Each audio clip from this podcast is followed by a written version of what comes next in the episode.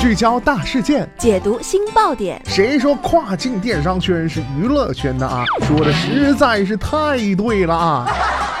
每天跨境电商圈都会有一些新鲜事儿在发生，带大家一起看大山，聊平台，那些重磅的、争议的、有料的跨境风云，都是你居家旅行的必备良品。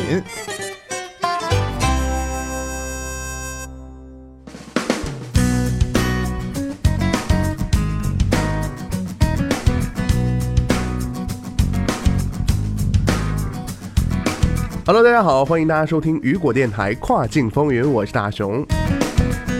近期啊，行业内奇葩的事儿比较多啊，一些跨境电商骗局就开始出来活跃了啊。难道是看这个旺季到了，觉得卖家比较好骗吗？那么今天的跨境风云呢，咱们马上来为大家来揭秘一下这几种骗局啊。好的，那么我们首先关注到的第一个是这个恶意买家敲诈勒索。不过还真就有这个卖家受害了啊！这卖家啊就碰到了这个亚马逊买家的敲诈勒索，收到的是一封站内信，邮件中附有一张图片啊，图片内容是啊，你们员工找我们下单未付款，订单编号是多少啊？请立即联系我们扣处理啊，然后。下面附上一句，以免对你店铺造成任何影响，谢谢。真的是简短中透露着嚣张，就是不跟你商量，扬言呢就要给个说法。这位买家投诉卖家员工操作刷单没付款，并提供了 FBA 购买的订单号。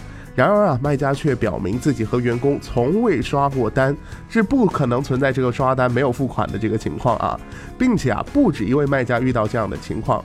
一位亚马逊日本站的卖家也反映到自己收到了一位客户的站内信，同样的理由测评刷单让付钱，并且啊威胁一周内不加微信后果自负。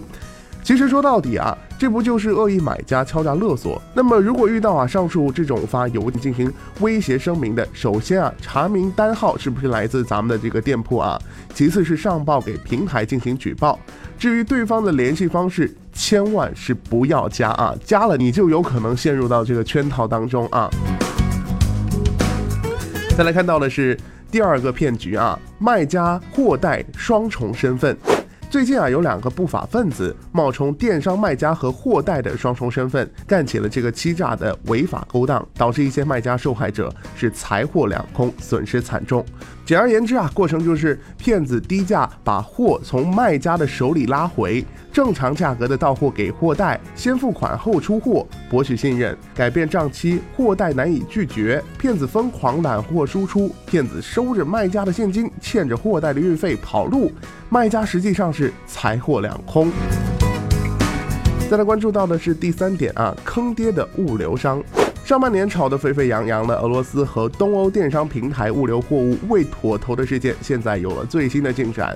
物流公司向卖家发送了逾期催款函，把货啊交给物流公司承运，货没送到，现在啊却要求卖家付物流货款，还发来这个催款函。卖家到底做错了什么啊？怎么全天下的人都跟自己作对呢？再来关注到的是第四点，恶意卖家专门给差评。最近啊，发生在深圳的差评师勒索案，伴随着案件的破获与曝光，也是引起了广泛的关注。不过啊，值得庆幸的是，这些人啊，都是已经被绳之于法了。那么大家可要注意了啊，这可是旺季，容不得半点的差池。做生意的都知道，做的不好赔钱，做得好也被人眼红。近年来啊，出口电商蓬勃发展，带动了其周边产业的崛起，但还是逃不过“树大招风”这句话。无论是亚马逊、速卖通、Wish 还是 eBay，都是恶恶意卖家横生的重灾区。主流出口电商平台时常都有传出被买家骗子诈骗的消息啊，希望各个平台可以完善退货规则，让骗子无空可钻，让卖家安心卖货。那么咱们在这儿也希望法律能够加大对诈骗的打击，保护卖家的正当合法权益。好的，聚焦大事件，解读新爆点。以上就是今天跨境风云的全部内容，感谢您的收听，我是大熊，我们明天再见，拜拜。